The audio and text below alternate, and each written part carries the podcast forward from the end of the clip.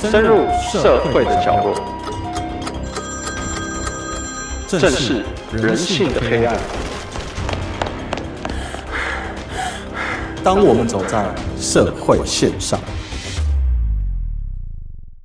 各位听众，大家好，欢迎收听由静好听与静周刊共同制作播出的节目《社会线上》，我是主持人小付。那今天来到节目里面跟我们一起讨论主题的是我们静周刊社会组的资深记者刘文渊，请文渊先跟大家打个招呼。嗯，各位听众，大家好。其实我们在电影或电视上面常常会看到一些内容，是有关于一群神鬼的，算强盗吗？还是同伙去抢银行啊、抢金库啊？然后这个。电影或影集好看的元素就在于说，他们事前的计划、犯案的过程，然后会遇到什么样惊险的状况，就会吸引我们读者或者是阅听的人进入那个场景，感觉很刺激这样子。但是在现实生活中，抢银行它还是一个犯罪，当然是不值得被鼓励的行为。只是说，在这个过程，有些人，比如说像我们台湾的第一个银行抢匪大道理斯科，他可能就是直接。拿着枪走到柜台就说我要抢劫，拿钱就跑了。但是在台湾的犯罪史上，我们就有遇到一个很花功夫、很花时间的一个银行抢案，歹徒最后也被称为是穿墙大盗了。当时警方在办这个案件的时候也很伤脑筋，包括说后来能够抓到人啊，这个破案过程也是有一些曲折离奇的状况。我们先请文渊跟我们说一下这个抢案，它当时发生的时空背景。这案子大概发生在二十年前了哈，就是大概是二零零三年的十二月十二号啊。那时候案发地点是华南银行当时的万华分行那边。那当时刚好就是礼拜一嘛，上班时间上班中，然后银行员一打开门，发现说奇怪，银行里面怎么非常乱，好像工地一样这样子。然后发现说啊，有人闯入银行里面，破坏了里面一些。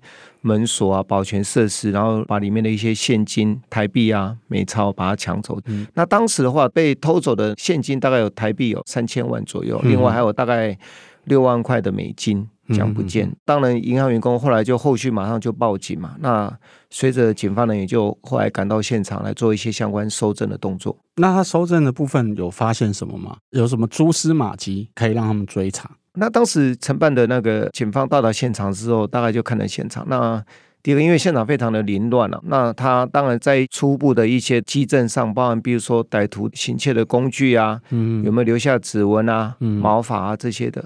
其实这个歹徒在作案前应该规划的蛮缜密的，这些东西都。完全没留下，完全没留下来，算是他的作案的手法蛮完美的啦。只是后来我在里面有找到一把美工刀，但是后来证实那个跟这个小偷是比较没有什么直接的关系的，就是行员在用的。对对对对，那你其实，在写这篇报道的时候，也有访问到当年的小队长嘛？然后小队长有没有说，当时初步虽然说他没留下任何的蛛丝马迹啊，但是就现场的状况来看的话，他们是用什么样的方式犯案？基本上，警方研判了哈，歹徒应该是利用假日的时候，他先从银行旁边的工地爬过围墙之后呢，先破坏保全的系统。那破坏完之后呢，他从银行的后门那边侵入，侵入之后再爬到那个金库的上面，那先把它凿一个小洞出来。那凿个小洞出来，身材比较小的人，应该是先从这个洞口进去这个金库之后，再用砂轮机把整个水泥墙切开来。那切开了之后，基本上就到达保险箱嘛。那保险箱撬开之后呢，就把里面的钱搬走了，包含台币啊、美钞啊，就把它整个搬走。嗯，对。那基本上留下的基证是很少的啦。嗯、对。那在留下基证很少的状况之下，一开始的侦办方向，或者说他们能够转而锁定凶嫌的那个契机是在哪里？从现场一些留下的犯罪工具来看的话，大概可以发现到，第一个就是歹徒应该有一个人身形是比较小的，因为他那个切割开的那个缝是比较小的，嗯、体型比较小的才有办法进去。嗯、另外一个从机具使用的状况来讲的话，你说单独一个人要犯案的几率不大了，所以警方研判至少应该有两个人以上，因为你要把那些机具搬进去啊。那可能要怎么样？那个一个人基本上有点困难，耗时啊。对，所以警方大概研判整个这个作案的人应该是至少两个人以上。那其中有一个应该他的身形是比较娇小一点的。嗯，一开始专案小组就是每天在讨论这个案情进度的时候，其实基本上他案情是陷入焦灼的，因为在当年的那个时空背景，监视器也不普及，而且画术也很差。嗯、另外一个，当时的通信监察技术也没像现在这么的先进、啊，先进也没有特定的对象，也没有任何的机证啊、物证这些，所以一开始是陷入困境的啦。那后来有一天，警方收到一个从监狱里面寄来的信，那里面大概就讲说，第一个他知道这个歹徒。是谁？好，他大概描述一下他这个怎么破坏保全那个手法哦。他说这个是他自创的，他大概有讲了一下。那警方看的是有点半信半疑的哈。可是他信里面描述的怎么破坏保全啊，这个顺序怎么样，其实跟警方在现场看到的又有点雷同。嗯所以后来警方就觉得说，姑且信之，专案小组就特别跑到监狱里面去找这个对，去找一个寄信的人，就给他办个会客，死马当活马医。对对对，就跟他办个会客这样，那跟他谈。一下他的看法是什么？对，嗯嗯嗯。所以说，这名受刑人他的身份到底是什么？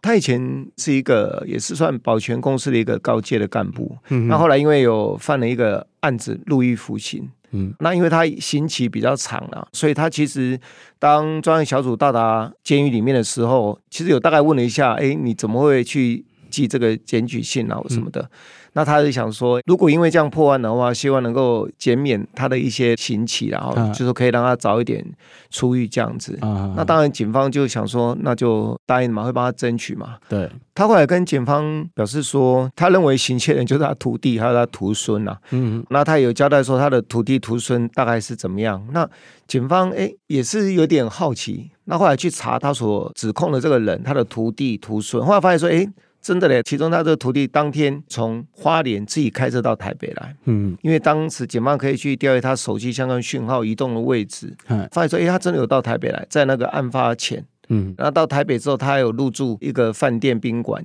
也有发现说，哎，奇怪，他入住的时候。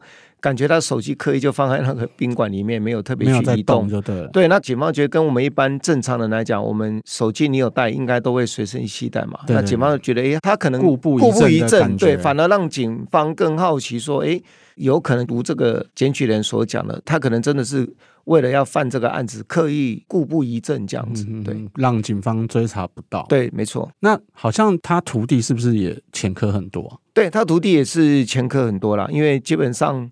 小偷嘛，哈，基本上都 经验传承啊。当然也不可能说你每一次犯罪都是一定都会留下蛛丝马迹的啦。嗯、所以他的前科也是蛮多的。嗯，那警方后来发觉说，哎，一方面除了他的前科之外，另外他在案发前跟案发后，他的相关的那个地缘位置什么的，那我发觉说，哎，都有蛮可疑的这样子。对，警方有针对他做一些通信监察，那发现说，哎，这个徒弟他跟他一个徒孙，嗯哼，好像联络的也蛮频繁的。然后他好像有。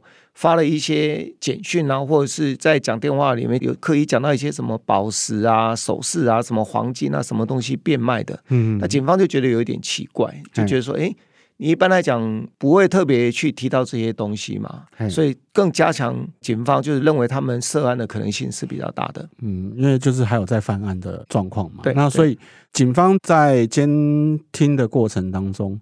得知说他们有可能犯下另外一个珠宝抢案，是这样的意思吗？对，没错。当时就是在二零零三年十二月十二号，银行抢案窃案发生了之后，嗯、大概在隔年的一月初，嗯，那台北市有另外一家餐厅也发生了一个珠宝的窃盗案，嗯，那被偷走的金饰也蛮多的，珠宝啊、首饰、嗯，黄金啊那些也蛮多的，对，是上千万的，嗯，所以当警方哎发觉哎这个东西透过那个查账系统发现说哎。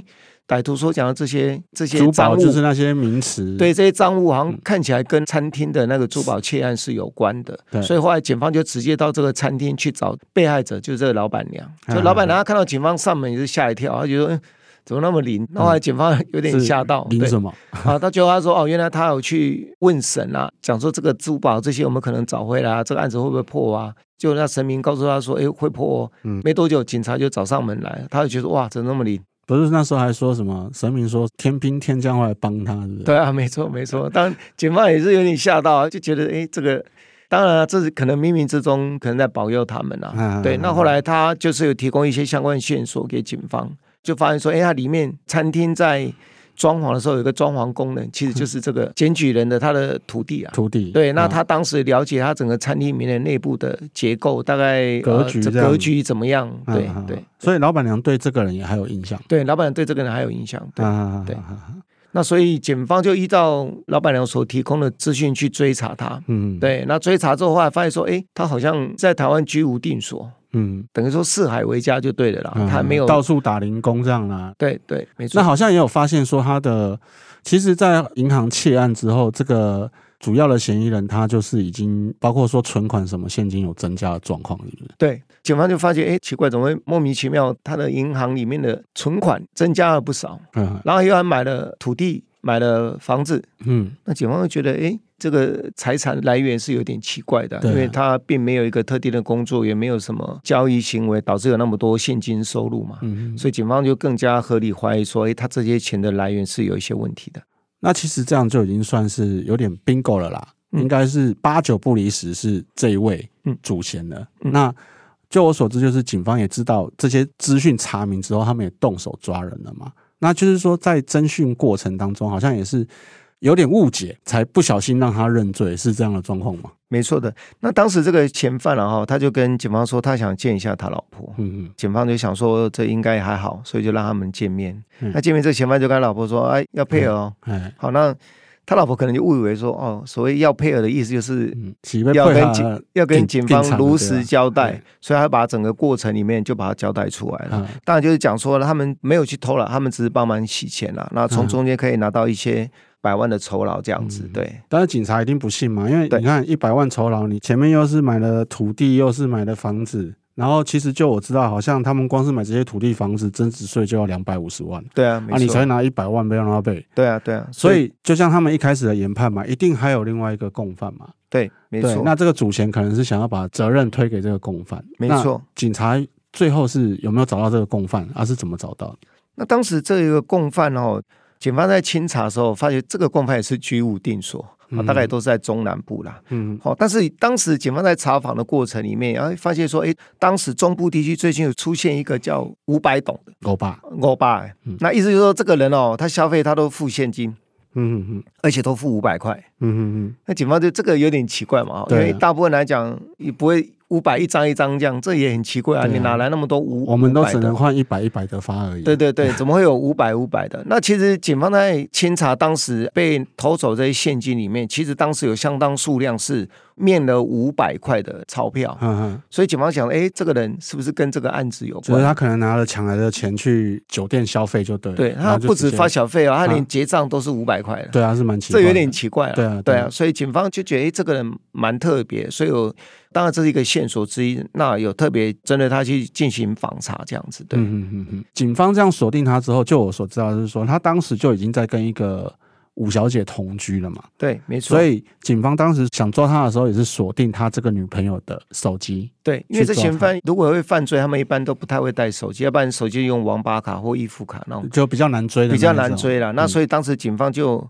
逆向就是针对这个嫌犯的女朋友去追，那所以说后来在某一次那个通讯监察里面听到跟他讲说什么，哎，老公要不要来吃草莓啊？嗯嗯，然后警方想说，哎，吃草莓有点奇怪。那后来从他一些发话的区域来讲的话，那锁定他好像人在南部，那最后就去依照他发话的那个地点，那最后去锁定这个女生的行踪，那进而锁定另外一名的嫌犯。对，那他被抓到的时候有承认了吗？还是说又在互推责任？